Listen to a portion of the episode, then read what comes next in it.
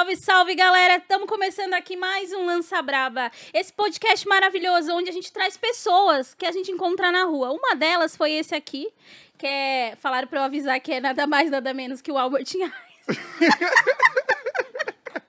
que é o Albert Einstein.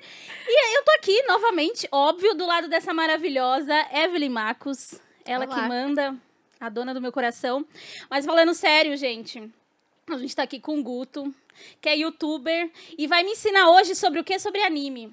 Junto com a Evelyn. Ou seja, é quase um episódio só sobre anime. Você, senta aí que a gente vai tomar o quê? Aulas crias hoje. E é isso, gente. Muito obrigado. Tamo, tamo junto. Eu, eu fiz um final. eu finalizei o podcast. E acabou, gente, foi isso. Esse é o podcast mais bobo que a gente tá gravando aqui no Lança Brava na história, que a gente já tá aqui. É, nossa, gente, lamentável. Lamentável, lamentável. Enfim, gente, enfim, a gente tá aqui com o Guto Barbosa, que é youtuber. Ele é do Cronosfera, que tá com o quê? 800 mil inscritos? 800 mil inscritos. Até, até Tá bom? Você quer? tá. Você quer 800 mil inscritos. E do Cronosfera Cinema também, que tem 200 Temos mil 200 por ali ali. e subindo. Só gente importante aqui no Lança Braba, é isso aí. Guto é otaku. Gente, o Guto é, é, tipo, um dos convidados que eu mais quis... Epa, tá difícil. um dos convidados que eu mais quis trazer aqui no podcast pra gente falar de anime, pra gente falar de Anime, anime de finalmente. esporte, que eu fico É. falando toda edição aqui, É. tentando evangelizar o pessoal que anime de esporte é o melhor tipo de anime que existe. E trouxe o Guto que também pensa isso. Guto, seja muito bem-vindo. Peraí, peraí, peraí. Pensa? Você viu que eu, eu senti meio que, que pensa isso. Você pensou. Você pensa isso, que anime de esportes é o melhor tipo Não, de pior que eu anime? penso, pior que eu penso. Eu realmente acredito que é o É, melhor tô tipo tem. perdendo, tô Ele deve ter perdendo. um vídeo sobre isso. Tô perdendo. É.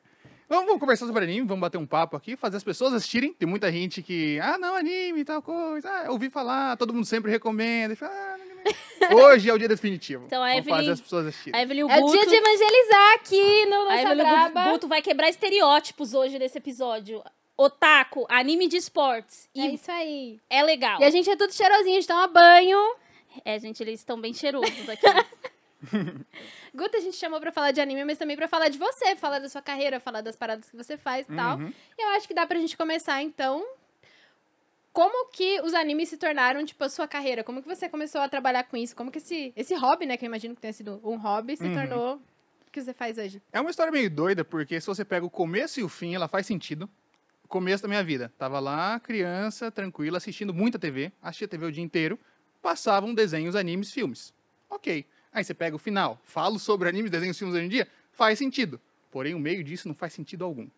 Né? Eu Fui Eu crescendo, aí assim. tive decisões, decisões. Minha, meu objetivo quando eu criança era ser carteiro ou lixeiro, era a profissão do meu, do meu sonho.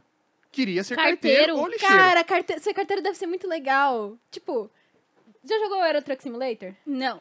Que você tem que ficar, tipo, É um jogo andando de de, caminhão. Não, é um jogo de, de caminhoneiro. Que você tem que ficar fazendo entregas. Mano, você é carteiro, você fica andando e fazendo. Cara, é, é a profissão tranquila dos sonhos. Tá aí a ideia, carteiro simulator.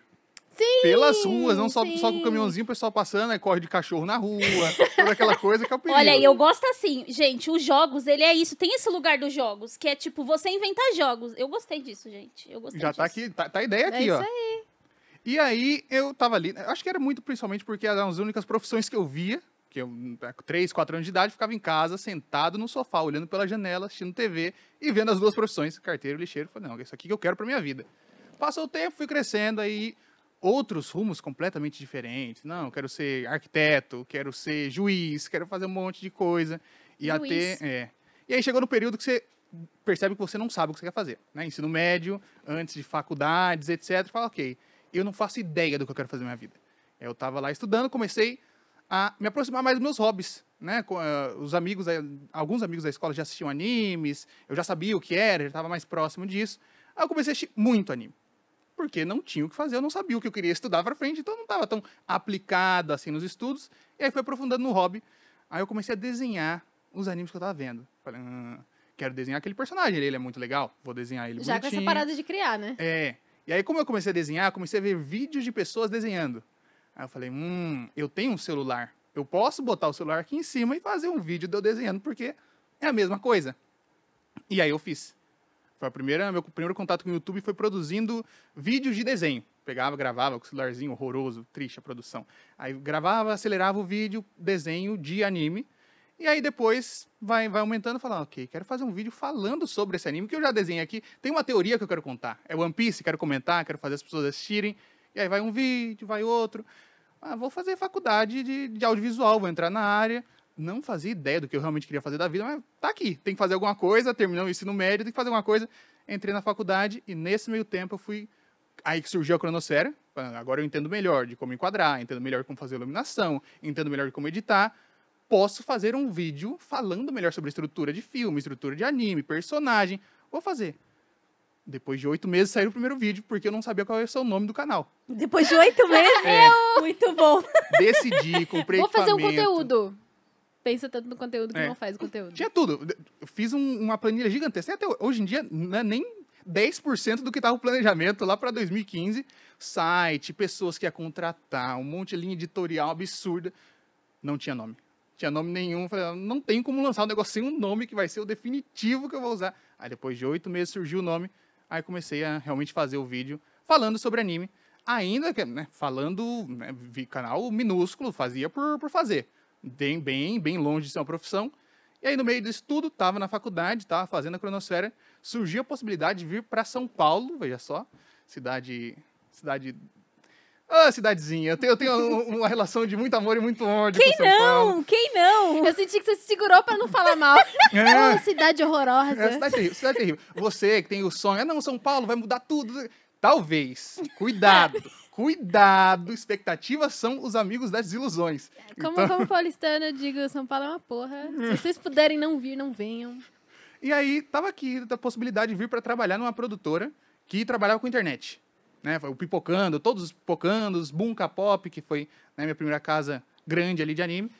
Tava essa possibilidade de trabalhar para cá, eu vim para cá. Meti o pé, saí de casa, abandonei a faculdade, tranquei, larguei para Mentira. trás, tudo, tudo, tudo. E foi do, do dia pro dia seguinte. Não tinha nada, estava tranquilo, trabalhando, empregado em Campinas. Eu gosto de gente assim. Empregado em Campinas. Não tava- façam isso. Eu, eu tô vendo, eu tô vendo o caos chegar, porque eu sei que o ambiente de produtora é um ambiente muito arrombado, cara. Então eu penso, ai, largou, sabe, foi atrás do sonho, o sonho era uma porra. É, o, o caos chega, o caos chega. Mas enfim, prossiga. E aí, né, faculdade tava, já tinha matriculado pro terceiro ano, já tinha na metade, já tava do- planejando TCC, fazendo com o professor, não sei o quê. Ok, faculdade, tava numa época que eu tava fazendo muito esporte, né, no período que eu tava perdendo peso, tava uma dieta absurda, duas vezes por dia, esporte absurdo, fazendo, trabalhando fixo, registrado, bonitinho. Quinta-feira de manhã, o amigo falou, ó, tem essa possibilidade. E aí? Sexta-feira eu tava em São Paulo, de mala, já vim mudado para São Paulo.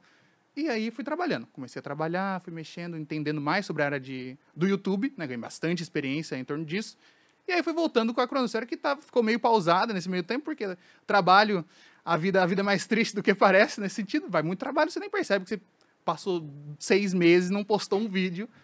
Mas aí surgiu o Bunka Pop, que eu fui trabalhar também, né? Um canal de, de animes. Tava lá desde o começo, antes da, da criação do Bunka Pop em si. E aí eu peguei a parte, fui, fui gerenciar o Bunka Pop, diri- dirigir as gravações, participar de toda a criação, de todo, todo o conteúdo, até que posteriormente, muitos meses depois, acabei virando apresentador também. E aí era ali o foco onde pessoas, muitas pessoas conseguiam me assistir. E depois vai indo, vai crescendo, produzindo muitos vídeos. Acabei voltando para Campinas, deixando, deixando a terrinha de São Paulo. Voltei para casa com a possibilidade de possibilidade e o objetivo de vou me focar na cronosfera para que isso aqui seja em breve o meu trabalho, seja isso, meu trabalho seja produzir conteúdo de anime para mim. E aí foi. Abandonei de novo o trabalho de estava trabalhando de, à distância, abandonei, fui investindo, comprando equipamento, tá? e aí comecei a falar de anime. Mas, né, o, o processo anterior, imaginar que ah, eu, eu pulei o fato de que eu passei em engenharia mecânica e quase fui para o Rio de Janeiro estudar engenharia mecânica. Quando eu passei na, na, fui na faculdade de cinema, tava as duas poss- possibilidades. Vou para o Rio de Janeiro, na Federal, bonitinha, engenharia mecânica, ou fico em casa fazendo alguma coisa. Acabei ficando em casa. Ou faço vídeo de anime. E aí, acabou virando vídeo de anime no final das contas. Saquei. Da hora, da hora. E aí você te falou que você começou, tipo, fazendo desenho e tal. Uhum. E era de One Piece? Era de- to- tudo quanto é coisa. De, de- desenho de, de One Piece. Eu desenhava muito, né? One Piece, Naruto, todas as coisas que eu tava assistindo naquele momento, eu falava, ó, essa cena é bonita, vou replicar aqui no papel. E aí só fazia a mesma cena, a mesma coisa. E gravava. Aí gravava, o pessoal assistia o vídeo, eu falava, "Hum, o vídeo é interessante de fazer. Quero aprender mais sobre isso aqui. E aí acabou virando a faculdade depois, que abandonei. né, mas tá aí. Ai, eu, eu adoro, porque eu também sou esse ser humano que começou várias faculdades e abandonou várias faculdades. É, é, é, é uma experiência. Na verdade, a, a faculdade de cinema foi a segunda que eu entrei, porque eu passei na faculdade de produção audiovisual ao mesmo tempo. Passei em primeiro, ganhei um monte de bolsa, um monte de coisa que era particular. Fui um dia e não voltei. Fui no primeiro dia, aí a gente falou, ah, ah, aula de introdução, ah, todo mundo no, sabe, no palco, apresentando a faculdade. Falei, vamos na lanchonete, vamos. Fui na lanchonete, decidi não voltar. Falei, ah, não, vou para outra faculdade. Aí mudou de faculdade. Então, duas faculdades, nenhuma terminada. Mas também acho que tem isso, assim, é, não dá pra fazer as coisas forçado. Não dá pra É. fazer as coisas forçado. Sentiu que não é pra fazer, não faça. Nada, eu não tenho o que, o que ainda mais essa coisa da faculdade, de você estar sentada, assim, letras. Foi a primeira Uhum. faculdade que eu passei. E aí eu fazia as aulas e tudo mais, mas falei assim, cara, não é pra mim isso aqui. Uhum. E aí eu não fiz, assim. E aí foi assim com ciências da natureza, foi assim com direito. É, eu, eu, eu fiz a minha faculdade numa só, cara. Eu comecei com 17, faculdade de jornalismo. Aí um bom exemplo. Mano, é que eu, é que eu, Um exemplo a ser seguido. É, é, sigam eu a teria me Evelyn. fudido. Acho que eu já falei disso aqui no podcast, tá? Eu teria me fudido muito mais se a minha mãe não tivesse falado jornalismo, né, filha? Porque eu sempre quis ser jornalista, tipo, sempre quis. Uhum. Aí eu, nossa, várias viagens, assim, tipo, a galera, a galera falando na nossa cabeça, ah, isso não dá dinheiro, não, isso não dá dinheiro. Mano, nada dá dinheiro, porque jornalismo de fato não dá dinheiro, viu, gente? Ok, de fato não dá dinheiro. Mas era por fazer a parada. Aí a minha mãe falou, mano, jornalismo, né? Eu, Tipo, tá, beleza, fazer jornalismo. E eu fiz, eu fiz sofrendo. Foram quatro anos tomando no cu. E eu nem tranquei, tipo, nada. Só Olha aí fui, que fiz exemplo. E tal. Que mulher. E me formei. Tipo, não sei se eu recomendo, é só a minha experiência, né? Não, mas é isso, é bom, é bom ver outros pontos, né? De, de quem tentou fazer várias faculdades. Não me arrependo de, enfim, ter feito a faculdade, ter feito faculdade direto, mas eu teria demorado um pouquinho mais pra entrar. Que eu acho que eu era Uhum. muito jovem, sofri muito. Né? Ah, e eu não tinha muita escolha, assim, de parar, tá ligado? Até por essas pressões. Mas, enfim, né? Fala de coisa boa. Coisas boas, coisas Falar boas. de anime. Vamos falar, vamos falar de anime. Por que, que você, tipo, curte anime a ponto de fazer disso a sua, sua vida, seu dia a dia? Anime, eu acho que. Acho que foi casualmente anime, poderia ter sido qualquer outro tipo de coisa. Assim como foi juntamente o cinema pra mim, filmes da Disney principalmente. Mas eu acho que é um mundo tão rico que ele consegue abraçar e discutir absolutamente qualquer coisa que você queira encontrar lá. Ah, eu Sim. quero. Quero só dar uma risada. Tem. Quero dar uma risada Indica aí um de pensando. risada. Tem. Risada, Assobia Sobacê. É um grupo de, de meninas que entram no clube. Eles criam um clube de passatempo. Elas não querem fazer nada, elas criam um clube de passatempo. E elas estão lá fazendo alguns passatempos, inventando algum passatempo pra conseguir manter o clube sem fazer nada na escola. E é engraçado, é meio bizarro. As menininhas fofinhas e rock pesado, vai misturando bastante essa, esse contraste. Mas o, o anime, ele consegue pegar todas essas, essas vertentes, essas possibilidades, estilos de personagens diferentes, universos completamente diferentes. Eu acho que, na verdade, o anime ele consegue abranger mais ainda do que o mundo dos jogos, o mundo do cinema, que eles têm algum tipo de, algum pilar para se fixar. Ah, vamos num cinema de atores. Por mais que você pegue ah, os diretores, tem um diretor, como que é o nome dele? Esqueci. Um diretor argentino. Ah, coisa absurda, os filmes mais bizarros possíveis. Guilherme Del Toro? Não, é um É cara outro? muito mais. É, nossa, é loucura completa, loucura completa. Ainda existe um pilar ali que ele precisa. Tem pessoas, tem uma câmera que vai gravar, existe esse tipo de coisa. Anime. Você pode fazer. Provavelmente existe um anime de uma garrafa d'água. E é interessante. sabe? Tem um sentido ali. Você pega o live action, ah, a gente tem algumas coisas de pessoas vestidas de animais. Tem inúmeros animes de animais, de animais velhos. É, a gente tem pessoas aqui. Não, o ouvinte já sabe. é o ouvinte já sabe que a nossa querida Evelyn tem crush em animais Gente, vamos falar idosos. de anime? eu não tenho mais, eu tive quando eu era criança. Realmente. Pior a situação. Eu tive quando era criança. Animais Idosos, tem um anime muito bom com animais idosos nessa temporada que tá lançando. Chama Odd Taxi. Cara, eu ouvi falar desse anime, a Leti falou desse anime. É, ela falou que é muito da hora, taxista. mano. Tudo É um anime sobre um taxista. É, exatamente. Ah, eu Aí- já vi um que. Um, eu acho que eu deve ter visto um frame que é tipo assim, uma galera falando assim, ó, o Gugu no táxi aí. É esse? Não, ai. Eu não Não sei. sei, não Cara, eu, eu, assim, posso, posso ser sincera, eu, eu, eu não sei preguiça, mas eu nunca sei por onde começar. E não significa que eu não assisto anime, porque eu assisto alguns. Uhum. Tipo, eu assisto aquele da menina que fica no karaokê lá, que ela é fofinha e ela Uhum. trabalha, que tem na Netflix. Óbvio que eu assisti o Bad Stars lá, do meu querido Lobo. E, e tem um outro que é muito bom, cara. Esse eu falei assim, tá, realmente. Eu não só assisti a versão do anime, como eu fui procurar, tipo, a versão com os atores, que é aquele lá de, de jogos. Ai, não sei o nome de nada, gente. Que ah, tem um colégio e aí eles, eles jogam, Ah, apostam. Kakegurui. Isso. Menina, eu, eu assisti o anime e fui assistir a versão com os atores. Falei, isso aqui é bom.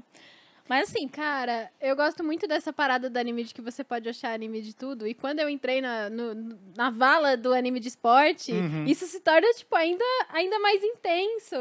Eu acho que eu falei, acho que eu falei aqui que eu tô assistindo anime de badminton. Eu comecei a assistir porque, tipo, eu nunca tinha assistido um anime de esporte que tivesse meninas protagonistas. Esse foi o primeiro que eu vi também. E, né, eu gosto muito de ver os menininhos gay, né, jogando bola. Aí eu queria ver as menininhas lésbicas também. Elas não são tão lésbicas quanto eu achava. Perdão, amigo, tô te chutando Imagina. toda hora aqui. Elas não são tão lésbicas quanto eu achava que elas seriam, mas elas são ali num nível ok, num grau ok. É tudo queerbait, gente. Eu sou a beitada pelo queerbait. em Tudo que eu é assisto. mais tem. E aí o pessoal tava brincando, ah, não sei o que, tinha que ter um anime de sinuca.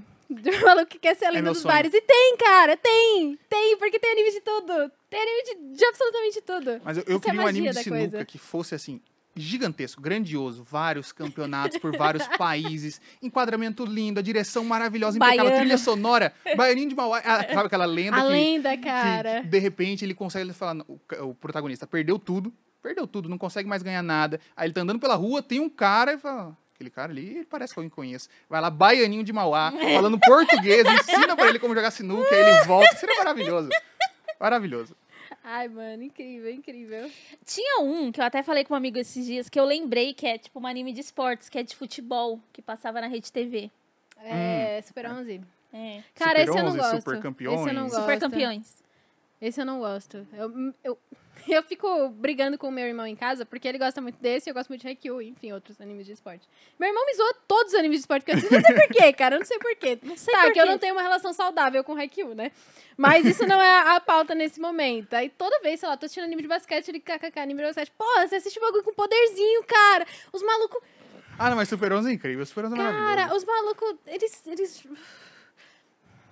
Rola uma invasão alienígena. Calma, Evelyn, calma. Rola uma invasão alienígena na Terra. Aí eles têm que impedir os ETs de dominar o mundo. Jogando futebol. Jogando bola, cara. Exatamente, porque a magia do futebol é a magia do futebol. Ah, gente, futebol É o esporte que vai guiando ali o coração das pessoas. Eu, eu gosto, principalmente, gosto dos poderes do Super 11. Porque o negócio fala, não, você não vai pensar nisso.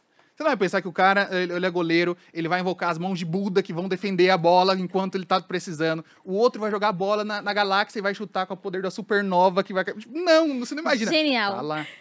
E aí, quando você acha que acabou, tem aquele poder e eles fazem, na próxima temporada, aquele poder V2, porque não foi suficiente. Aí tem alguma alteração que deixa ele mais forte, Buda vem com mais mão, algum tipo de coisa, V2, V3, V4, V5. O protagonista, ela tem V6 ou V7. Sete versões do mesmo poder, né, a God Hand dele, mais inúmeros outros poderes. E aí tem o Neymar, o Neymar já passou por lá, Ronaldinho Gaúcho já passou por lá. Genial. É bastante Simpsons dos animes. É o Simpsons dos animes de futebol. Ai, cara, só por Deus. Qual que é seu preferido, assim?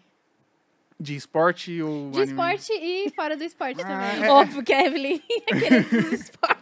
Ah, gente. É que assim, qual que é a parada? O meu, o meu contexto pra falar sobre anime de esporte e animes em geral é uma parada recente, entre aspas, pra mim. Uhum. Gostar de anime, ser obcecada por animes de esporte. Tipo, quando eu era jovem, eu gostava muito de anime. Quando tem eu era 22 anos. Quando eu era jovem, Quando eu era adolescente, eu gostava muito de anime, eu fazia cosplay, sabe? Eu ia pros eventos, é, enfim, todas as coisas que.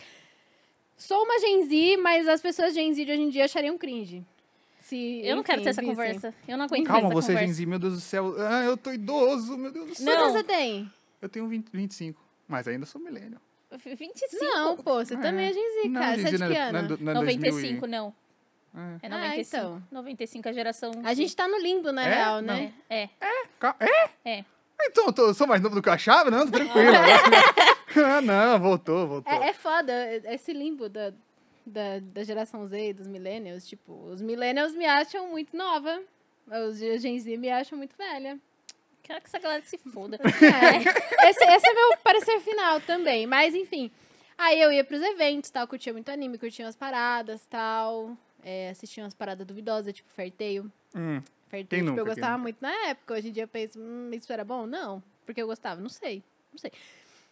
Só que aí, tipo, passaram alguns anos e eu fiquei sem assistir nada. Nada, nada de anime, nada. Aí comecei a ver Naruto há uns anos. E Naruto Sempre é muito volta, bom, né? Naruto sempre é volta ao bom, cara. Naruto é muito gostoso. Até né, o final, até a Quarta Guerra Ninja. Que não tem como defender, né? Não tem como falar. E aí, beleza. Aí eu meio que assim, não, tá, não sou otaku. Não Uhum. assisto anime. Eu gosto de Naruto, não gosto de anime. Aí, eventualmente, né, outras drogas mais fortes apareceram. elas apareceram, as portas E aí de você entrada. fica agora obrigando as pessoas a falar qual que é o anime de esportes favorito dela. Não, não obrigando, pô. É só. Induzindo, É, é, induzindo. é que- é- cara, que é muito bom, mano. É muito bom, muito gostoso. Anime de esporte. Qual que é o seu, seu preferido? Assim, as pessoas vão até me cobrar, me cobram a vida inteira, porque sempre que eu vou falar o melhor anime ou o anime favorito, eu falo um, dois minutos depois falo outro. Porque pra mim, assim, eu classificar especificamente um, não consigo, mas eu consigo classificar um monte como o favorito. Pra mim, para mim não existe o melhor, existem os que são o melhor, não é nem Quais que os tocam melhores. o seu coraçãozinho? Agora, assim? como a gente tá falando de esporte, já tá no coração aqui, Hajime no Ippo. É de boxe, De boxe. de boxe. Na verdade, Hajime no Ippo é mais de da vida de um boxeador pugilista do que exatamente do boxe em si, do boxe em si, embora a qualidade técnica seja absurda. É um, começa com um moleque no final do final do ensino médio, toda aquela. E quando eu assisti tava no final do ensino médio, tava no final do ensino médio, tem uma, uma ligação maior. Final do ensino médio, ele é um moleque que é judião dele na escola, ele trabalha muito em casa para ajudar a família, ele só tem a mãe e tal, a mãe solteira trabalhando para conseguir né, sustentar a casa. E aí ele tá lá, né, do- indo para a escola, não sabe o que vai fazer depois, não tem nenhum objetivo para depois da escola, o pessoal judiando dele, até que ele foi, o pessoal tava judiando dele, apareceu um outro cara que acabou protegendo ele, e ele descobre que aquele cara é um boxeador. Aí ele fala, não, quero ser um boxeador. Cara fala, não, não é, não é- é simplesmente assim que você decide ser um boxeador, mas aí tem uma jornadinha ali no começo dele, dele basicamente descobrindo e percebendo que ele quer descobrir o que é ser forte. Porque ele vê que tem muitas pessoas que são fortes por aí e usam essa força, seja ela psicológica, física, de maneira né, displicente. Pessoas que faziam ele sofrer, pessoas que zoavam com todo mundo na escola, etc. Ele quer descobrir como, como que é se sentir forte e como é ser forte. E aí ele vai para um ginásio, começa a treinar enquanto ainda trabalhava, saiu da escola trabalhando, indo para o ginásio.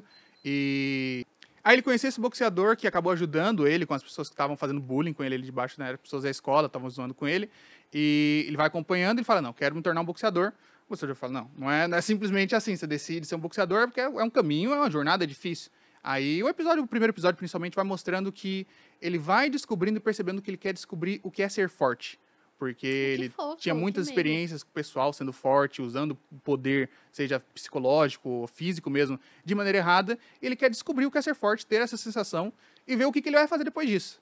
E aí vai a jornada dele, entrando no ginásio, treinando, crescendo, enquanto a gente acompanha a vida dele, né? Porque eu- isso que eu gosto, na verdade, até não não é em comparação a outros animes de esporte, cada um tem a sua pegada específica, mas esse aborda a vida dele. Ele é um moleque pobre. Ele não pode simplesmente só se jogar no esporte e, não, maravilha, a mãe dele ficou doente. Não tem dinheiro dentro de casa. Ele precisa parar o boxe, que ele já, já tinha virado profissional. Ele mas é profissional na categoria de base, ganhava nada. Ele precisa parar o boxe para voltar a ajudar a mãe dele, no, no- que eles alugavam equipamento de pesca. legal. Aí ele para o boxe, desiste da carreira, vai se aposentar para voltar a ajudar o pessoal a levar o barco para pescar e tal, para ter dinheiro para ajudar o tratamento da mãe, para ter comida dentro de casa. Então é um, é um anime que ele consegue pegar muito bem a parte do esporte, um cara querendo ser, né, o objetivo dele de ser forte, junto com a realidade. A realidade está sempre ali junto com ele, ele não, não se desvencilha dele, ele precisa caminhar junto com a vida e conseguir ser uma pessoa melhor, se tornar campeão do Japão, campeão mundial e continuar a jornada dele. É um mangá que é maior que One Piece. Nossa. One Piece tem seus mil capítulos, Hajime no Ippo tá... Tava com quantos, meu Deus do céu? 1.700? Que isso, É- é bem grande, que é bem isso? grande. Que isso? Ah, o, o anime não é tão grande, né? Não pegou tudo ainda, mas o anime existe aí maravilhoso, produção incrível. É aquele negócio, assiste, meu Deus do céu. Onde- Quero mais animes de esporte. on- Onde que, onde que passa? Onde que acha? Eu sinto também que é muito difícil às vezes encontrar anime. Tem no Crunchyroll. Alguns são. tudo. E- esse é na rede mundial de computadores, por Não enquanto. tem no, esse no não. Crunchyroll, nem no Não. Funimation, nada? Ainda não, foda. infelizmente Pô, é não. Foda. Tem é alguns que foda. ficam de fora. E assim, Mundial de sem ser na classificação esportes. Esporte, vamos lá, fora de esportes. Ah, vamos- hoje é que dia? Hoje, hum, deixa eu pensar. Qual, qual que seria? qual que eu vou escolher hoje? Hum, ah, pode ser, pode ser. Mob. Já assistiu Mob? Mob Psycho? Mob Psycho. Cara, eu tô pra assistir. Tô pra É assistir. maravilhoso. É sobre. É sobre. É um, é um Japão comum. Existe um mob, que é um moleque Quando colegial. me falaram de, de mob, me falaram. Só assiste, é um conceito. não me- eu não sei nada sobre. Mas Ah, mas- mas Dá pra ter uma base. É, tem um moleque, ele tem poderes paranormais. né, Ele consegue, ele nem sabe o tanto de coisa que ele consegue, consegue movimentar as coisas, consegue poderes absurdos. E ele existe um outro sujeito que tá por aí, auto-intitulado como o cara que lida com coisas paranormais, né? As pessoas vão lá, pagam pra ele, pra ele lidar com. Ele é um charlatão. Não tem nada de poder, não lida com nenhum espírito, nada do tipo. Charlatão 100%, mas ele ajuda as pessoas com o charlatanismo dele. O pessoal chega, não, ó, eu acho que tem um, né, tirei essa foto aqui, tem um encosto atrás de mim. Ele fala, não, vou fazer aqui, pega a foto, abre o Photoshop, aparece o Photoshop, assim, ele abre, limpa o espírito e fala, não, aqui, ó, sua foto tá arrumada. Ah, eu tô sentindo um encosto no ombro aqui, o cara vai lá fazer uma massagem maravilhosa, a pessoa fica incrível. 100% charlatão. E aí chega esse moleque que realmente tem poderes paranormais quando era criança, fala, não, então, é um moleque bem, ele é bem introvertido, não, não se expressa muito, até porque ele não consegue entender tanto os sentimentos dele quanto os poderes, e já causou acidente por conta disso, porque ele é muito forte e qualquer pico de emoção dele desencadeia coisa absurda. E aí ele chega lá para esse cara e fala, ó, queria que você me ajudasse, você é um paranormal absurdo, queria que você me treinasse, me ajudasse a, a viver. Ele fala, tá bom.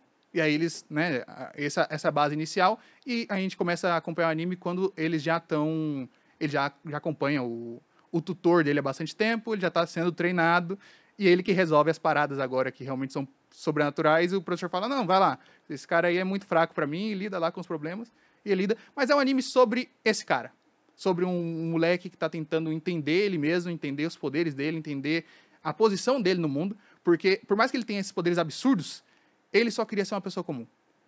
Ele queria acordar e ir na escola brincar com os, conversar com os amigos, que ele não tem nenhum amigo.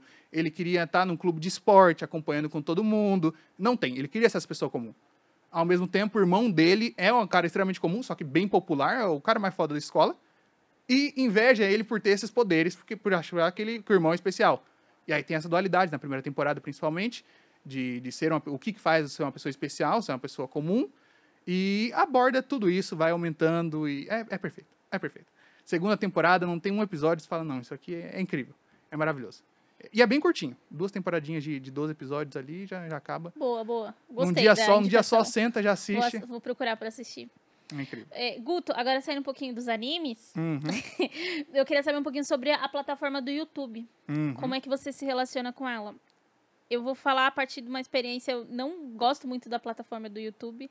Eu acho que ela, o- principalmente os- o passar dos anos, ela, ela deixou o criador de conteúdo muito é, a mercê dela e dos, e dos algoritmos, né? Tipo, uma coisa, sei lá, se você fica doente e você não posta, você some um pouco da plataforma, você. você É penalizado pra caramba, né? Exatamente. E Como, como, é que te- como é que tem sido isso? Assim, que você falou que você tá há um tempinho e você já tá trabalhando Uhum. tanto nos bastidores quanto produzindo um pouquinho. Um pouquinho não, muitão, né? 800 mil seguidores. Tá bom, querida? Como é que é isso pra você? Cara, o YouTube ele é uma plataforma muito punitiva. E da minha experiência, desde que eu voltei o canal em 2018, sigo absolutamente o que precisa. Ah, tem que ter vídeo toda semana. Nunca falhei uma semana com vídeo, porque eu sei que dá ruim. E dá ruim. Se eu, se eu postar, por exemplo, é, o clássico caso. A cronossérie inicialmente era bastante sobre cinema e anime, e misturava bastante cinema, anime e série. E você nichou total, né? E aí eu fui nichando, né? Principalmente por conta do público do Bunka, queria assistir mais animes. Mas aí eu de vez em quando queria falar sobre cinema. Ah, lançou Spider-Verse, queria fazer um vídeo sobre Spider-Verse incrível, maravilhoso. Posta. Ah, não está. As tags não são tags de anime, não recomenda para as pessoas que geralmente clicam em vídeos de tags de anime. Não, assi- não recomenda aquele vídeo. Só que aí ele mata não só aquele vídeo, quanto os vídeos seguintes. Se aquele vídeo não teve view, é porque o pessoal perdeu o interesse nesse canal aqui de repente. E eu posto relativamente pouco, posto dois vídeos por semana em cada canal. Então são oito vídeos por mês. Se morreu 100% um dos vídeos e outros três foram afetados, acabou meu mês. Aí foi uma questão de perceber, falar, ó, não posso mais falar de, de cinema, por exemplo, dentro, dentro desse canal. Tenho que abrir um outro canal se eu quiser falar de cinema. E eu não posso, de jeito nenhum, fracassar em nenhum vídeo. Se eu ficar É doente e não puder gravar, eu tenho que gravar doente de qualquer jeito. Meu, é muito absurda. Tipo, porque eu, eu não gosto de ficar falando. Eu quero falar sobre série e cinema, só que, sei lá, eu, fi- eu joguei Resident Evil todinho em live. Aham. E foi engraçado. Eu queria subir no meu canal, porque dentro da Twitch não fica salvo. Sim. E aí eu subi minha gameplay, cara. Eu acabei de matar meu canal, mas não tô nem aí também. É. Foda-se. Ah, Mas nesse sentido, eu acabei sendo muito. É, não, porque você é monetizado, né? Sim. Eu não sou monetizada, eu sou bagaceira, entendeu? Eu, boto lá, fiz Eu um- acho que é é uma vantagem também nossa de, tipo, monetizar nosso conteúdo com outras paradas e não depender do algoritmo. Sim, Né? Tipo, não depender do 100%. algoritmo é uma coisa ótima pra gente. Tipo, porra, nossa, tô fazendo live de The Sims, tá ligado? E foda-se. Se eu quisesse viver de stream, eu teria que fazer de Valorant, porque meu nicho é Valorant. Mas eu não quero. Tipo, eu já tenho outras paradas pra eu fazer. Só que eu tenho consciência de que isso me penaliza pra caralho. E você tem consciência disso e por isso, né, tá usando o Sim. algoritmo ali a, a seu favor, né? Não, é, mas no geral é um algoritmo muito cruel. Você pensar que você não pode ficar doente dois dias assim, tipo, não, estou doente, não teve vídeo, ok, acabei com o seu mês, acabei com o. Ah, você tem pessoas pra pagar, que traba- tá ok, não tem problema. Não vou te pagar de qualquer forma. Não vai ter view, não vai ter. Não vou entregar o seu conteúdo pros não vou seus seguidores. É. É, é muito punitivo. Fui fazer. Fiz a cirurgia no passado. Ok, vou precisar de tempo de descanso depois. Tenho que virar noite agora, que nem um cavalo, pra ter vídeo pra ser postado em todo o período da cirurgia. Ah, familiares morreu, estou triste, preciso gravar hoje pra sair amanhã. Tem que gravar hoje pra sair amanhã. E foi uma- é bem punitivo, é bem cruel no, no grande sentido. Tipo, nossa, perdi muitas pessoas. Ah, ok, preciso gravar hoje pra sair amanhã. Tem um velório daqui a pouco pra ir. Vou lá, sorriso, gravo o vídeo e vai. Porque senão a plataforma engole, engole com vontade. engole, assim, a gente tem pessoas pra pagar, né? Graças a, a Deus, assim, a Deus, eu não sou nem evangélica. É, eu, tenho, eu, tipo, tenho que pagar funcionário, né? Uhum. Tipo, a galera que trabalha na comunicação comigo, tem gente que faz trabalho externo e tal, e eu, e, mano, eu não dependo nada do YouTube, e se eu dependesse, assim, é, ia ser muito difícil. Eu já me sinto pressionada a fazer live na Twitch, imagina se eu estivesse trabalhando com YouTube. E eu acho que tem um negócio, assim, meio cruel, assim, também no YouTube, que ele, ele, ele faz com que, você, que os criadores de conteúdo tenham que criar meio que conteúdos parecidos, sabe? Vou dar um exemplo. Tipo, as séries da Marvel. Todo mundo tem que ficar fazendo review de episódio por episódio. Tipo, é uma coisa que eu fico pensando e falando, cara, não quero. E, tipo, horas depois de sair o episódio. É. Quanto mais cedo, É, melhor. Quanto mais cedo, melhor. A Loki lança 5 da manhã, assista. 4 da manhã, antes da Disney lançar o negócio, vai Se nos Estados vira. Unidos, se dá o jeito. 5 da manhã saiu o episódio, sai a sua review. Senão dá errado. Mas nesse ponto, eu, eu não- acho que. Não sei se foi uma Tá soma de. nervoso, né? Que você tá nessa também com o Loki. Então, eu tô. ó, o conteúdo que eu tô fazendo é só um guia do episódio. Uhum. Então, eu escrevo as coisas e o, e, o, e o Dani, que trabalha na minha comunicação, vai lá e, e faz o design. Só que assim, eu, eu tive que acordar a última vez sete horas da manhã pra assistir. tá vendo? É exatamente assim. Eu tive a sorte de que eu uni duas coisas. Primeiro, a minha falta de disposição para conteúdos instantâneos, junto com, olha só, nesse canal a gente não tem conteúdos necessariamente instantâneos assim. Ah, lançou o episódio ontem de Attack on Titan. Meu vídeo sai daqui a três dias. Daqui a três dias já morreu. Né, né, Tem que ser, tem que ser agora. Ou se o Loki lança na, na quarta-feira, tem que ser na quarta-feira. Na sexta, o pessoal já viu o review de todo mundo e o YouTube já nem entrega mais direito. E aí eu uni isso com os dois pontos e falei, ok. Não temos conteúdos pontuais aqui nesse canal. As pessoas já acostumaram. Fazer umas paradas É, e- mais frias É, e... e, e aí, com o passar do tempo, o pessoal já acostumou. Ah, lançou um episódio muito incrível hoje. Tá bom, daqui a um ano e meio o Guto faz um vídeo sobre o episódio. e é realmente assim, não é, não é nem exagero. É um Lançou o episódio de Attack on Titan hoje. Tá, sexta- sexta-feira da outra semana, o Guto vai lançar sobre quem é mais pedido nesse episódio. É exatamente isso que aconteceu. Tem uns episódios até com Titan da temporada que eu quero falar ainda. Episódio da- que lançou. Ah, eu não queria falar naquele momento. Não queria, ah, eu quero fazer um vídeo com mais tempo, pensar, trilha sonora. Ok, mas já que o YouTube está priorizando Attack on Titan, bater qualquer coisa que eu poderia ter feito. Esse vídeo poderia ter gravado dois meses antes. Personagens que eu acho que são fedidos em Attack on Titan. Pronto. Aproveita eu o amo hype. esse vídeo, cara. Eu amo esse vídeo. E aí você aproveita o hype da plataforma sem ceder à plataforma. É que, nem, é que não existe nada de Loki no passado ainda. Lançar um vídeo sobre o Loki dos outros, dos outros tempos. E aí o Loki, o nome dele vai estar ali. eu, eu, eu ainda tenho um, um vídeo que eu, tá pronto o roteiro, falta só sentar com disposição pra gravar de WandaVision, porque eu- o que me interessa, eu tava até comentando isso ontem num, num Space. O que mais me deixa é, encantada com as séries não é se ah, qual versão, se teve easter egg, não sei o Aham. quê. É o, o- a outra parte da discussão. Por exemplo, WandaVision, apesar de eu odiar o final, eu, eu gostei muito porque traz uma discussão muito foda sobre luto. E sobre Sim. como encarar a Mano, morte. sim. Então, eu, mano, eu fui. E eu gosto muito de trazer referência, entendeu? E aí eu fui pegar umas referências de leituras. Uma youtuber que eu acompanho, que ela trabalha com, com, com morte. né? ela, ela é dona de. Como é o nome do negócio aqui? É, não sei o que, funerário. Eu ia brincar, ela trabalha com morte dona de funerária? É. É, é. E aí ela tem dois livros, aí eu falar sobre o livro dela, o Dia dos Mortos, como é que a galera no México já encara de outro jeito a morte, Uhum. como tem uma questão também do acidente. E aí, mano, outra brisa. Eu- aí o Capitão América, ca- é, o Soldado Invernal e o, e o menino lá que eu esqueci o nome. Aí, tá vendo, gente? É assim, a criadora de conteúdo. Eu quero falar sobre, mano, o sonho americano negro, tá ligado? Eu não quero falar sobre, ai, mano, que legal que trocou o escudo. Foda-se. Aí É, ah, logo. não, ele tá com óculos branco. ah, É, tipo, aí esse foi. Uau, é o uniforme dos quadrinhos, tá? Foda-se. é, pra mim me interessa mais isso, assim, sabe? Uhum. E, mano, um dia eu vou soltar lá um vídeo falando disso. Quem É. quiser ver, que veja. Porque, 100%. mano.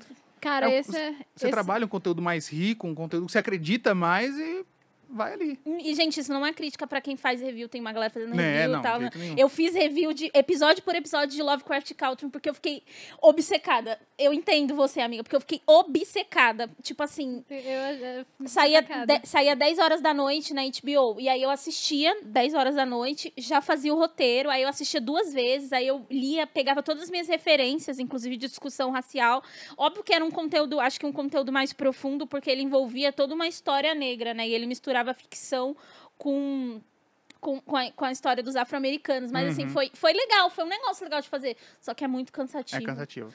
Eu não quero fazer de novo. Eu acho que, tipo, esses vídeos que saem mais instantâneos, você tem que fazer. Ou você tendo uma produtora com você pra fazer a, a parada com você, ou sei lá, mano, você gostando muito da parada, ou você é, estando muito acostumado com esse tipo de formato. Tipo, não é um negócio que eu gosto de fazer e não é um negócio que eu gosto de consumir também. Uhum. Eu percebi muito que o meu tipo de conteúdo é esse, esse tipo de parada, sabe? Quando você pega algo que aconteceu e você destrincha ou um assunto específico nisso, ou, sei lá, personagens, situações e tal. E igual o que eu tava te falando da Lady Dimitrescu, é, tem um vídeo, um vídeo, vídeo da Bago que ela fez em entrevista com a Bia Blanco, que é uma pesquisadora de games, Uhum.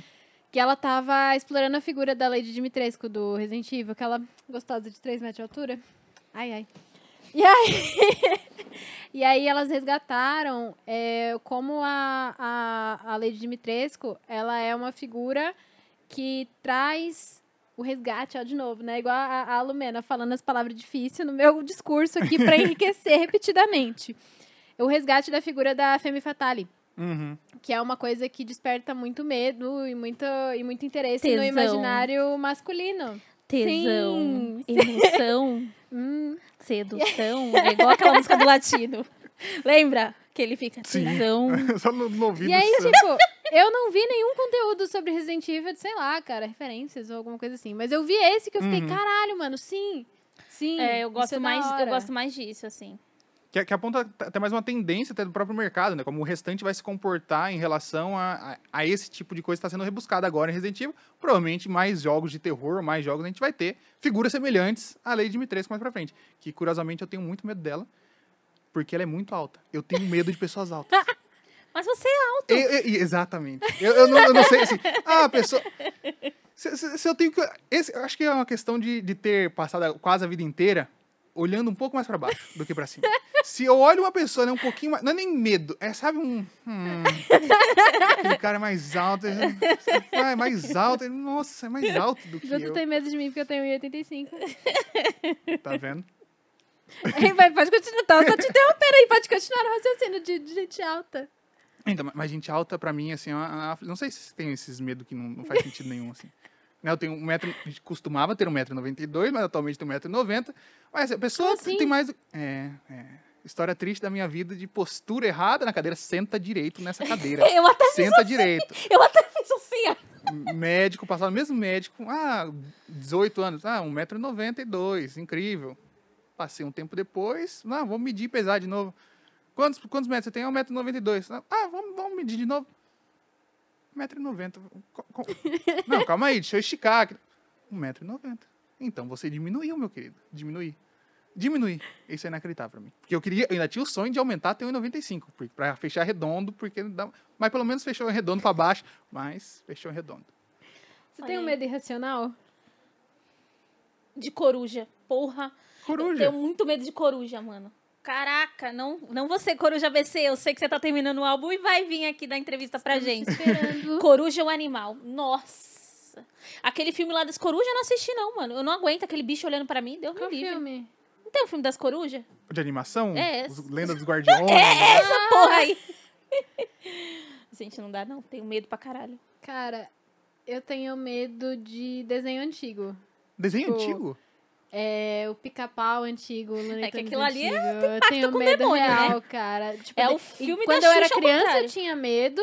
Não era nem um medo, assim, que eu não assistia, sabe? Era um medo que eu assistia e eu ficava, caralho, mano, que parada Não, bizarra. E, e, e, sério, me dá aquele pânico, Nossa. sabe? Eu assisto, assisti, assisti Invocação do Mal ontem. E eu não fiquei com medo que eu sinto assistindo, sei lá, cara, o pica-pau biruta O no episódio da fome, tá ligado? O episódio da fome do pica-pau é, cara, é, muito, sinistro. é, é da muito fome. sinistro, Qual episódio velho. é esse? Que ele O pessoal mete o pé, porque tem a imigração, vai, vai chegar a fome pra cá, o pessoal mete o pé, pica-pau negacionista da ciência nesse episódio, e fala, não, o cientista não sabe de nada, todo mundo vai embora, ele fica, e aí não tem mais comida nenhuma, ele fica em casa, é a fome, vem encarar ele, e eles ficam sentados de frente um pro outro, a fome encarando, dando risada pra ele, ele encarando, dando risada pra fome.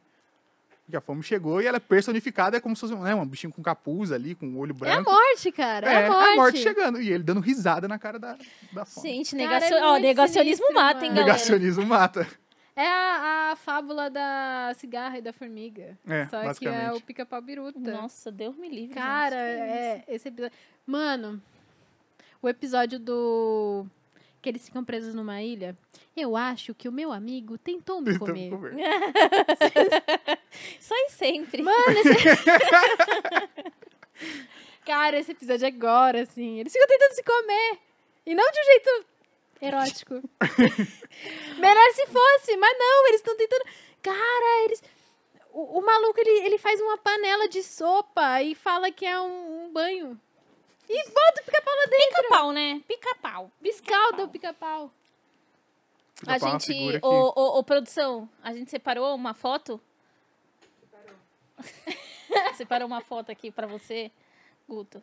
Vamos lá, vamos lá. Pra gente mudar de assunto um pouquinho e falar de algumas outras questões. Ai, Olha gente, só. Olha que, que homem. que homem! Que homem. Pessoas que estão assistindo no Spotify, corram pro YouTube pra vocês verem as belas coxas do Guto de sainha.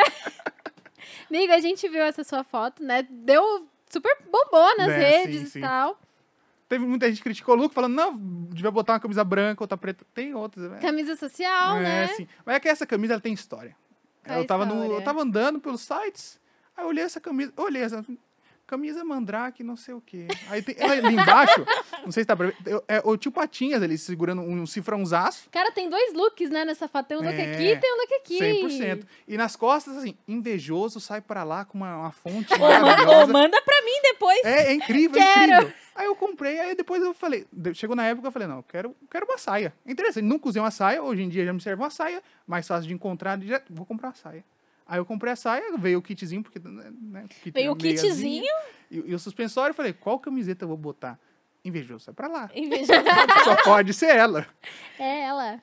Maravilhoso. E, e, amigo, quando a gente viu essa foto, lógico, né, que teve toda a resenha, né, da Aham. gente, pô, achar lindíssimo e tal, mas a gente ficou pensando sobre a sua relação com, tipo, masculinidade tóxica, né, porque Uhum. você não vai ver um machão que não lava a bunda. É, a, gente teve, a gente teve um. Eu vi o papo com, com, com o melão. Minha teoria de, de meninos que lavam a bunda, ela é, assim, certificada Você internacionalmente. parece que você lava a bunda. Eu, eu apostaria Agradeço, que o agradeço. Guto lava a bunda. Mas tem toda essa questão de masculinidade tóxica. E você provavelmente, sei lá, você, não sei se você foi realmente atacado, mas Uhum. por esse status você seria atacado. Ah, sim, Pô. sem dúvida. Porque é isso, você está de sainha. Como é que é a sua parada com isso?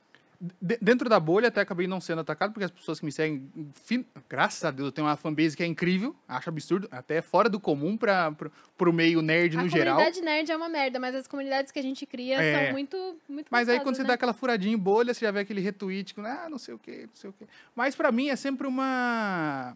sempre um- uma coisa que às vezes eu nem crio como objetivo, mas vai se tornando parte do, do meu crescimento como pessoa mesmo, de tentar furar essas bolhas, tanto bolha racial dentro de conteúdo de internet, principalmente no meio otaku, meio nerd no grande geral, e depois começar a explorar essas outras coisas, porque é, eu conversei muito, né, bem antes, entendendo sobre roupas, conversando com pessoas que usavam, tipo, várias, todas as roupas. Eu falei, ok, realmente, roupa é roupa, é um pe- pedaço Roupa de não pano. tem gênero. Eu falei, não, na hora que eu achar uma saia pra mim que sirva em mim, vou comprar uma saia. E aí chegou nesse momento, né, que, que eu passei a servir dentro das saias mais simples, porque ainda é uma luta, imagino ser uma luta gigantesca pra achar.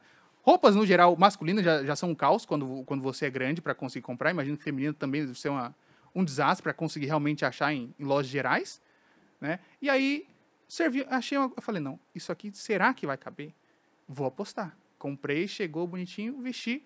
Eu, eu olhando assim, hoje em dia já não faz mais parte de uma coisa, de um processo de, ah, será que eu vou postar? Será que o pessoal da, da fanbase... Eu olho assim e falo, ok, ah, pode ter gente da fanbase que vai reclamar, não faz parte da minha fanbase. Eu não, li- eu, eu li- já consegui kaká, ultrapassar o vai- momento de simplesmente não importar se eu tô fazendo uma coisa que é certa, uma coisa que não tem nada de errado. né? Não dou a mínima pra uma pessoa que é insignificante ao nível de se dar o trabalho de tentar ofender uma pessoa por uma coisa que ela passou na cabeça dela, que ela pensou, ai, isso aqui, é, olha, vou dar uma risada, vou zoar o Guto por conta e tal coisa. Meu Deus do céu. Aí eu não ligo. E eu acho que isso é interessante porque muitas pessoas vieram falar comigo dessa foto. Ah, Guto, pô, eu sempre quis usar uma saia também e vendo essa sua foto eu acho que é interessante. Acho que, pô, né, valeu por postar essa foto. Vou mostrar pra minha mãe, ela vai achar mais de boa eu usar a saia que eu já tenho aqui em casa. Ou, tipo, usar outros tipos de roupa. Achei isso muito legal. assim, meio. Uou.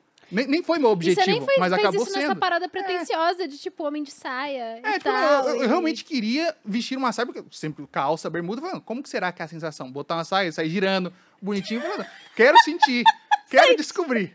Ou é mó legal saia. é velho. divertido, é, É interessante. é uma assim. liberdade. Eu não É. gosto, eu não gosto. Recomendo você aí, tem a mínima curiosidade de usar uma saia, compra uma saia, usa uma saia. E marca a gente pra gente ver você de saia. Pode marcar, é pode isso marcar. aí. Cara, é, eu gosto, eu acho muito legal homens de saia. Esses dias o Babu postou uma Sim, foto. Eu falei, eu nossa, achei- Babu, ah, linda você tá aquela saia. lindíssimo. Tem um outro amigo meu, Marcos, que ele usa saia também, de vez em quando. Ele tá com a companheira dela, dele. E aí ele sempre. Aí eu encontro ele eu falo, nossa, eu amo essa saia. Ele tem uma saia muito linda, cinza. Eu gosto, eu Eu gosto. tenho. Eu. Roleta do unfollow. Eu tenho um certo preconceito com homem de saia. Olha lá que por absurdo. A conta gente faz da- todo um debate, a pessoa vai lá e manda ele. Que, cara, é que, tipo, tem homem de saia babu, tem homem de saia guto, tem homem de saia. Qualquer calçada do Vila Madalena. Que Sabe, calçada é essa pra eu ir lá? macho. Amiga, homens, é que, homens tipo, é que eu vejo aproveitadores, homens aproveitadores, vai ter de saia De ou calça, sem saia, de de, calça. Que- sabe, aquela série Todas as Mulheres do Mundo?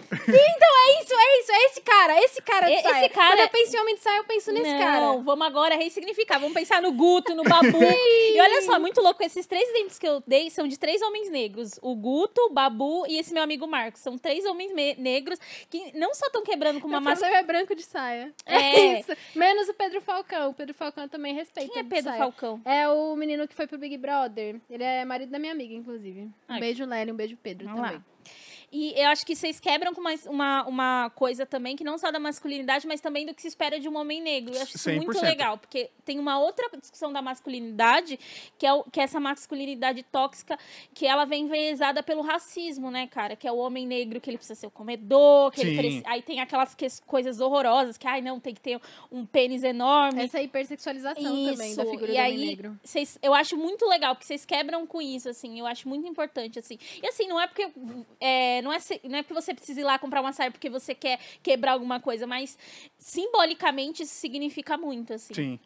É, porque do homem, do homem preto sempre se espera o homem preto, al, o termo, né? O termo do alfa que seja, o negão, o cara, o comedor, o cara. Não. Aí você olha, não, a saia, que geralmente é associado a, a, a feminino. te- Teve até gente que comentou, ah, não, ah, lá um negão desse de saia. Aí É. gente que responde, tipo, e aí? Aí a pessoa não tem, não existe o que responder depois disso. Tipo, É. não, não tem ne- nenhum cabimento no- numa frase, tipo, e aí? E que- que- E aí? Pô, Exatamente. Ok, a outra foto não deixa de calça. E aí, que diferença faz? Imagina abrir uma foto todo mundo assim, ah, o cara desse de calça, o cara desse de, de terno. É um pedaço de pano qualquer. exatamente, exatamente, Guto. Genial, genial. É isso aí. E uma outra coisa que a gente queria falar com você era disso, tipo, da sua. Do debate racial que você traz para o seu conteúdo, e Uhum. principalmente sobre você ser um cara negro na cultura pop, que é um meio extremamente branco, extremamente masculino, extremamente tudo isso, né? Como que, como que é isso pra você? Cara, foi inicialmente bastante desafioso. É um desafio grande, porque colocar a minha cara para pessoas assistirem, sendo uma pessoa, né, ho- hoje em dia até menos, mas um, um preto gordo, que já a, a figura que as pessoas não, não assistem. Vamos pu- puxar isso principalmente para quando eu comecei a fazer vídeo lá, na- comecinho da década de 10. Década de 10, a gente já pode falar, a gente tá velho. 2000, 2010, 2011. E no meio nerd ainda. Aí a gente puxa a experiência até um pouco mais pra trás, né? Um, um caso que aconteceu comigo. Quando- Primeiro evento de anime que eu fui. Criancinha, bonitinha lá. Comprei a bandaninha do Naruto. Tinha meus. Deixa eu pensar. Quinta série. Tinha 9, 9, 9 10 anos. Bandaninha de Naruto, coloquei. A gente acompanhando o palco. Ia ter desfile de cosplay ali na bordinha. O apresentador do palco olhou assim. Eu tava na fileira da frente. Ah. Ele acha que ele é japonês. Nossa. Sabe, ele acha que ele é japonês. Ô, ô Negão, você devia estar assistindo o- os filmes de ação, Will Smith, não sei o quê. Coisa violenta, É, cara. é, o japonegro, o japonegro, o chinegro. Sabe, a criança. Nove, eu fechei assim do jeito, eu falei, meu Deus do céu, o que, que está acontecendo aqui nesse momento? No, o cara estava no palco, falando com todo. 200, 300 pessoas assistindo o negócio. E naquela época, hoje em dia, até pro- provavelmente mais pessoas iam, iam tomar partido nisso. Mas naquela época todo mundo nem deu a mínima. Todo mundo quietinho. E eu olhei, tipo, só entendendo isso. Falou, não, não, bandana no Naruto, não, não, não, isso aí não é, não é pra você, não. Aí, sabe, eu saí do evento, assim, o primeiro evento que eu fui com amigos, todo mundo divertindo, saí arrasado. Falando, não, ok, isso aqui é coisa pra japonês, não, não joguei fora a bandana, falei, não, ok, não faz mais, não, não posso ter acesso a esse tipo de coisa, ao conteúdo, tipo. E aí só me isolei um pouco, fiquei um tempo fora disso. Mano, Aí e depois- só te interrompendo um pouquinho Uhum. pra falar disso, eu acho que. A gente falou disso esses dias no podcast, porque eu lembro de estar falando sobre isso, que, pô, quando eu ia nos eventos, pô, fazia cosplay, gostava muito. E o meio de cosplay, o meio otaku, é, principalmente nessa época, era muito nocivo nesse Sim. sentido. Tipo, as meninas que iam com cosplay de personagens que mostram mais o corpo era cosputa. Os, as pessoas que eram, tipo, que tinham a pele um pouco mais escura. Que já configura negro, né? e é isso. O lápis bom. É, o pessoal chamava de cos preta, Cos preta. tá ligado? Então, tipo, é uma parada muito, Sim. muito nociva nisso. E eu lembro, tipo, eu mesma, que o pessoal, tipo, me orientava a usar a base de cor mais clara do que a minha, pra que o meu cosplay ficasse coerente, tá ligado? E, tipo, mano, eu sou clara. Tipo, olha pra mim.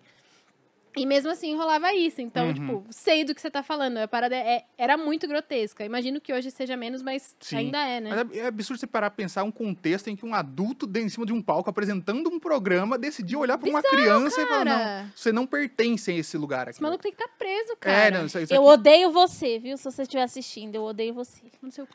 E aí, posteriormente, aí isso já criou uma barreira gigantesca, falando, Eu imagino. né, deixa, deixa para outras pessoas, para pessoas que fazem parte que você não é bem-vindo. É, fala, não, isso aqui não é pra você. Baixe filme de ação do Will Smith.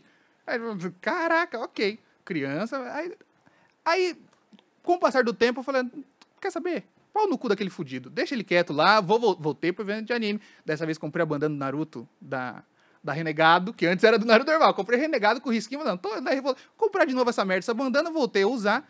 E aí, bem mais pra frente, fui fazer os conteúdos. Medo, né? Porque não- a gente não, não, não, não tinham pessoas que eu assistia que pareciam comigo. Aí comecei a fazer. Falei, não, ok, vai ter gente que vai xingar, vai ter gente que vai falar um monte de coisa. No, até vamos fazer um, um apêndice aqui. No paralelo, no, no grande geral, quanto a hate, eu acho que hoje em dia eu sou uma pessoa bem, bem blindada com isso, porque o primeiro vídeo que eu tive que estourou muito, recebeu muito hate. Que foi na época do Bunka, né, o Bunka Pop, eu fiz um vídeo falando de cinco animes que eu amava e cinco eu odiava. E esse, assim, na época meus vídeos tinham 20, 30, 40 mil views no máximo. Esse passou uma semana, tava com 400 mil, passou duas semanas, tava com 700, pegou um milhão e tanto. E assim, muita gente de fora, tinha 40 mil dislikes, um medo quando fura a bolha, 45 né? mil comentários, todos me xingando de várias maneiras. Aí chega o pessoal, chega o pessoal gordofóbico, chega o pessoal racista, chega o pessoal só sem noção. Hate absurdo. Depois disso eu comecei, eu, eu, né, por ter sido a primeiro pé, assim, direto dentro da jaca, assim, os dois pés caídos dentro da jaca, mergulhando dentro da jaca, no sentido de, da bolsa de ódio, eu acho que eu consegui me consegui me, me, me blindar um tanto quanto a comentários que iam tendo no restante dos vídeos, no restante das redes sociais, embora tenha sido experiência um pouco traumática nesse sentido, mas com isso eu consegui perceber, na hora que eu fui crescendo, foi, eu percebi isso, na verdade, só quando eu fui num evento, no mesmo lugar que foi esse evento, que eu fui quando era criança, já conhecido, e tinha um gurizinho, assim, de uns quatro anos, eu tava comprando, tô comprando espeto, tava comprando espeto, tinha um gurizinho na outra fila, que ele ficava olhando para mim, né, um, um gurizinho, um menininho pretinho, e aí chegou a mãe dele depois, e fala comigo, oi, tudo bem, você é o Guto?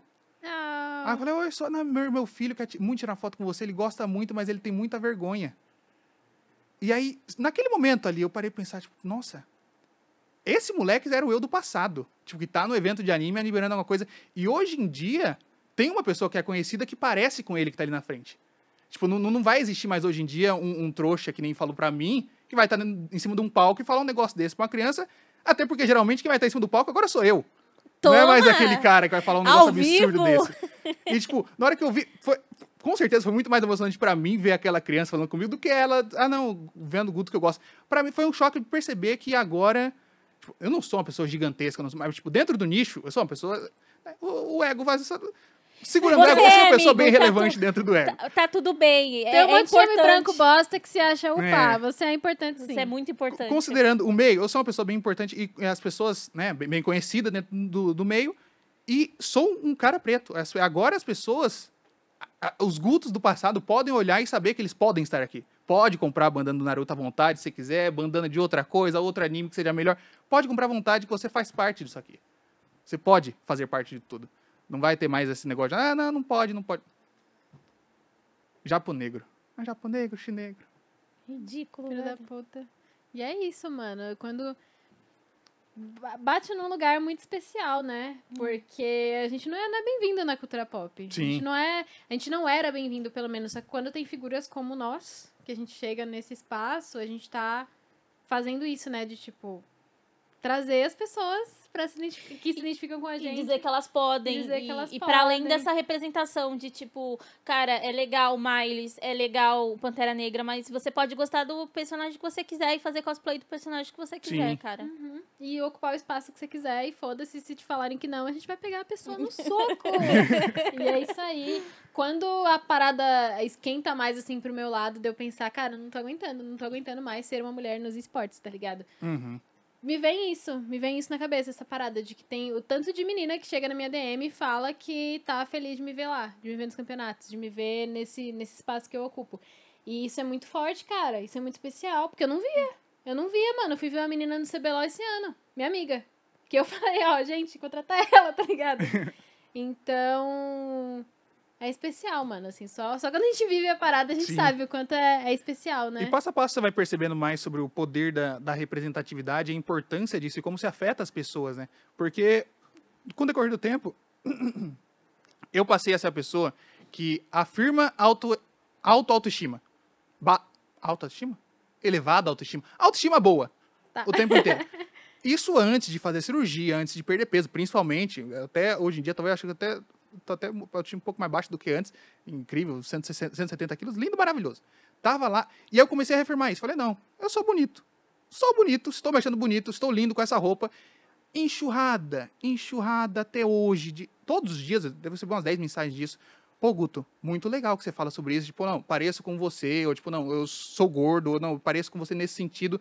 E, nossa, deu, deu uma, uma coisa diferente. Tipo, não, eu sempre me achei horroroso. Hoje em dia eu consigo enxergar que eu tenho uma coisa bonita, porque você fala que você é bonito e você acredita. Então eu posso acreditar também que eu sou bonito. E, tipo, esse tipo de coisa eu nunca tinha parado pra pensar que aconteceria só comigo falando, não, estou bonito hoje. Mas é o poder da representatividade. Estar uma figura que parece com você fazendo uma coisa numa posição é absurdo. E você só percebe, depois você olha pra trás, olha, nossa, já tem pessoas seguindo o caminho que você tava ali. Nossa, eu fiquei até emocionada. Mano, é, é foda.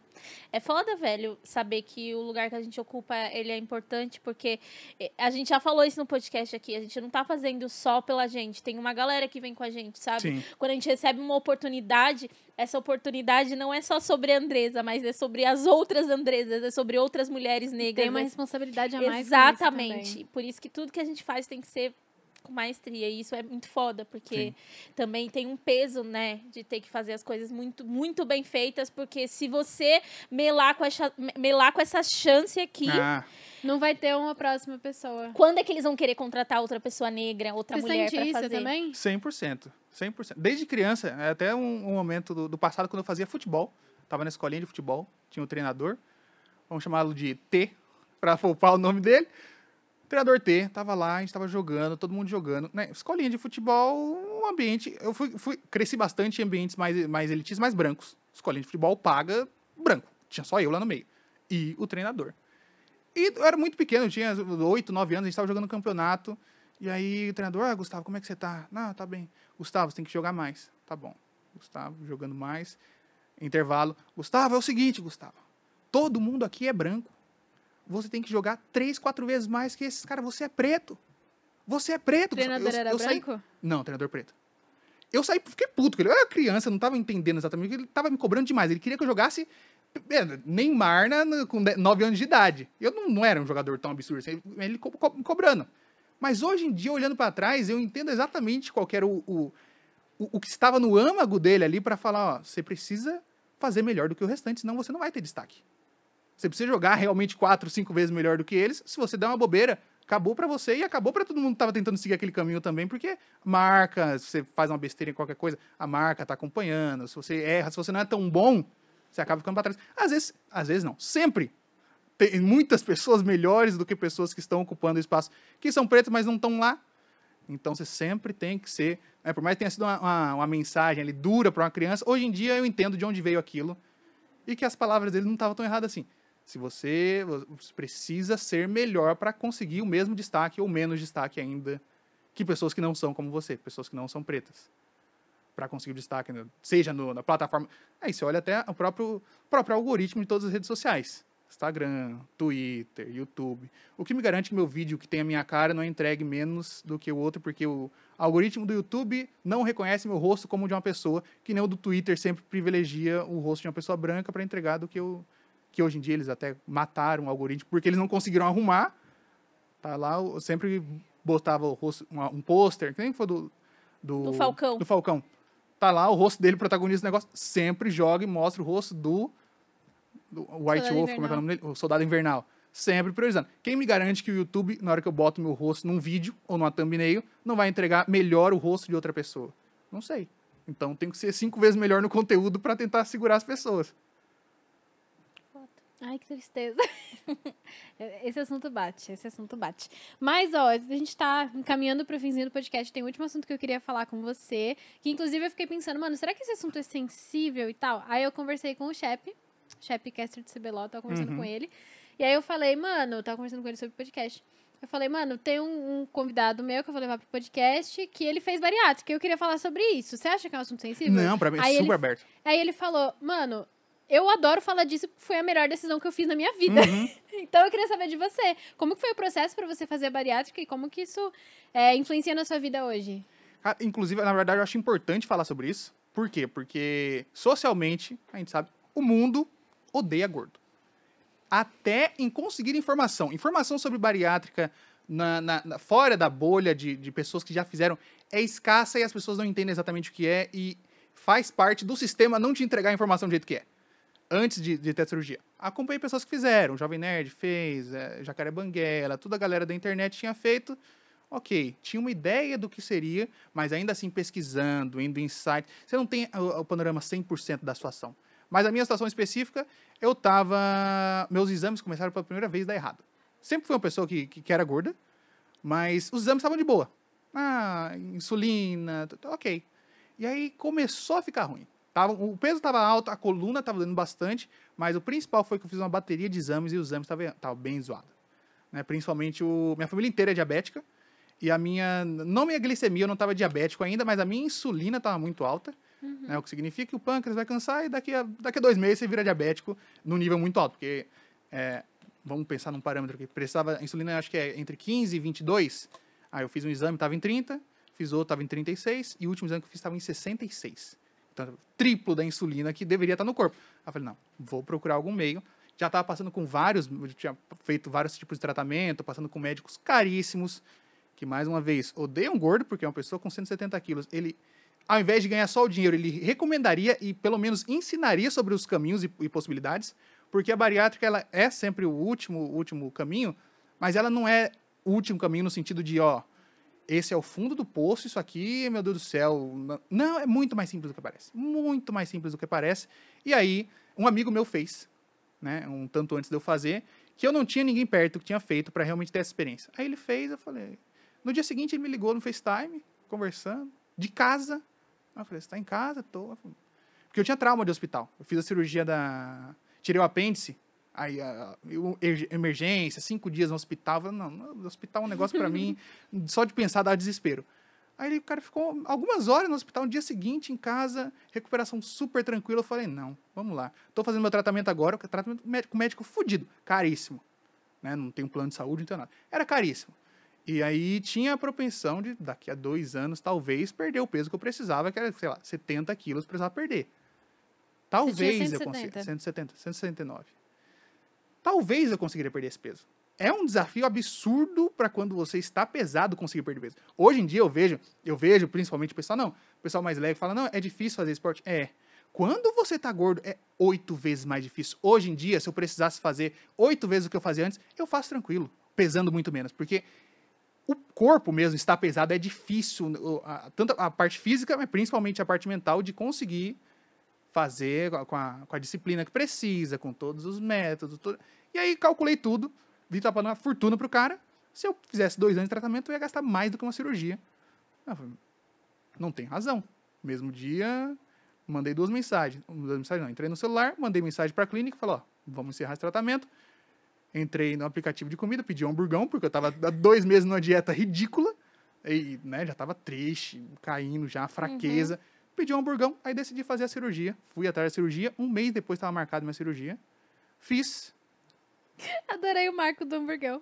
É, o, o hamburgão foi quatro hambúrguer gigantes, assim, o queijo escorrendo em volta, bacon. Até negócio de pensar, só de lembrar. Porque hoje em dia eu não gosto mais tanto de hambúrguer. Eu, eu achei interessante você falar que você. Porque assim, não existe problema nenhum em ser gordo, tá, Sim, gente? de forma tá? alguma. É uma característica, tá bom? Das pessoas. Então, assim, quando você vai lá, inclusive na minha DM, me chamar de gorda, infelizmente eu ainda não estou dentro da classificação de gorda, mas no dia que eu estiver, eu vou falar sim, sou. É, E aí, a- a- as pessoas, ela- elas costumam achar que todas as pessoas gordas, elas são doentes. Mas é, é- foi interessante, eu, Uhum. eu pesquei muito isso que você falou, que, cara, tava gordo, tava saudável, cheguei num lugar que não estava não mais estava saudável. mais. Pronto.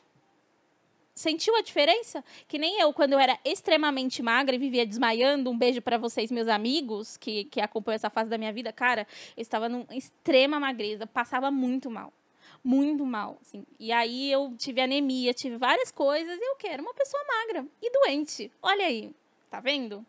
É inter- Aquela coisa de você ficar doente e falar, nossa, emagreceu, né? Tá linda. É, não façam isso, pelo amor de Deus. É, a gordura no grande geral, a- quando, um tanto antes da época de meus exames ficarem zoados, era gordo, esportista, capoeira, fazia tudo, lindo, maravilhoso, disposição. Só tive essa mudança mesmo porque os exames ficaram ruins. Se não tivesse, tava.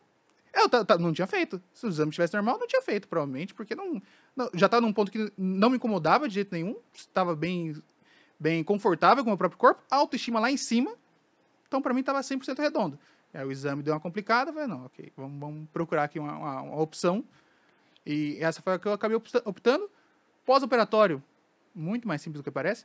Claro, Nossa, tem- você, fica, você fica nos copinhos de co- copinho de café durante um mês, bebendo só aguinha, coisinhas. Só que é um período, isso que é engraçado. Agora só eu voltei a ter fome, então isso parece estranho para Quanto mim de tempo novo. faz você fez? Faz oito meses. Nossa. Mas assim, pós-cirurgia, você não. A fome deixa de ser um conceito que você conhece. Que ela- você não sente. Nas primeiras semanas, nos primeiros dias de cirurgia, você tem vontade de comer porque você tem um hábito. Ah, não.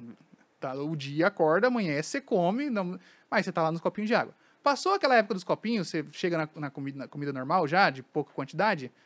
Eu, pelo menos, zero fome. Eu comia porque eu tinha os horários, porque senão eu esquecia de comer e não comeria. E agora, depois de oito meses, eu voltei a ter fome. Então, todo aquele processo de ah, passar a comer menos, comer tal coisa, é irrelevante quando você está dentro dele, pelo menos para mim foi, na minha experiência, porque eu não sentia vontade de nada, nem fome de nada. assim. E depois disso foi curioso que agora eu, né, dentro, né, depois de dois meses, acho que já pode comer mais, mais normal. E depois desse tempo eu fui testando comidas que eu comia antes. Hambúrguer. Adorava hambúrguer. Comia um hamburgão de, de- gigantesco antes de poder fazer esse negócio. Comecei a comer hambúrguer de novo.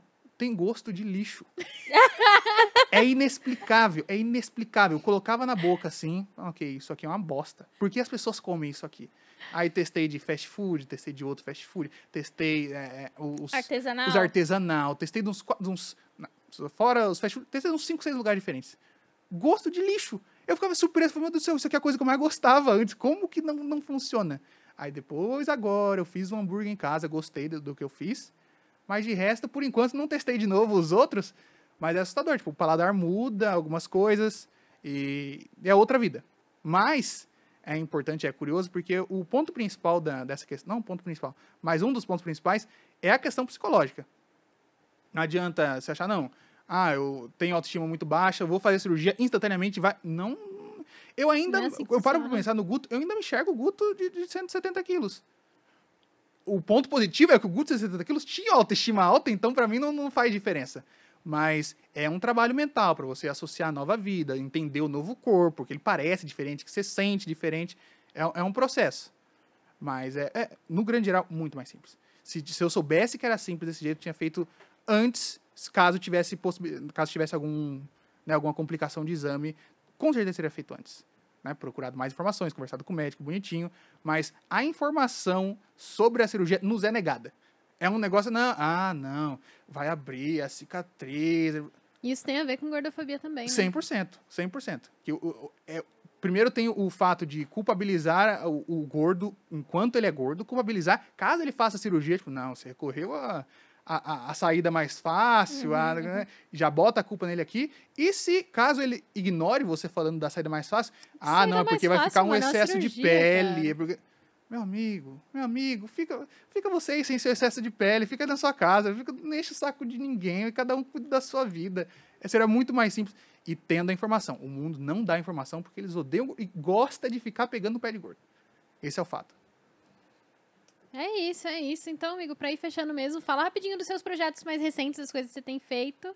Já faz seu jabazinho pessoal. Projetos recentes, temos aí as duas cronosférias, postando sempre, toda semana, dois vidinhos. Cronosfera, posta de animes, e Cronosfera Cinema, posta de, de filmes, posta de séries e desenhos. E as redes sociais, arroba foi o Guto, todas elas, incluindo a Twitch. Estou começando, voltando a fazer algumas lives aí. E é isso, basicamente, que temos. Da hora. Muito obrigada pela sua Ah, participação. eu tô agradeço, triste, a gente tem que fazer uma parte 2, porque aí, ó, você falou das lives, a gente tem que falar de LOL, que eu e o Guto É somos o melhor do, do LOL Elo. Só que não tanto. Não, não É, entendo assim.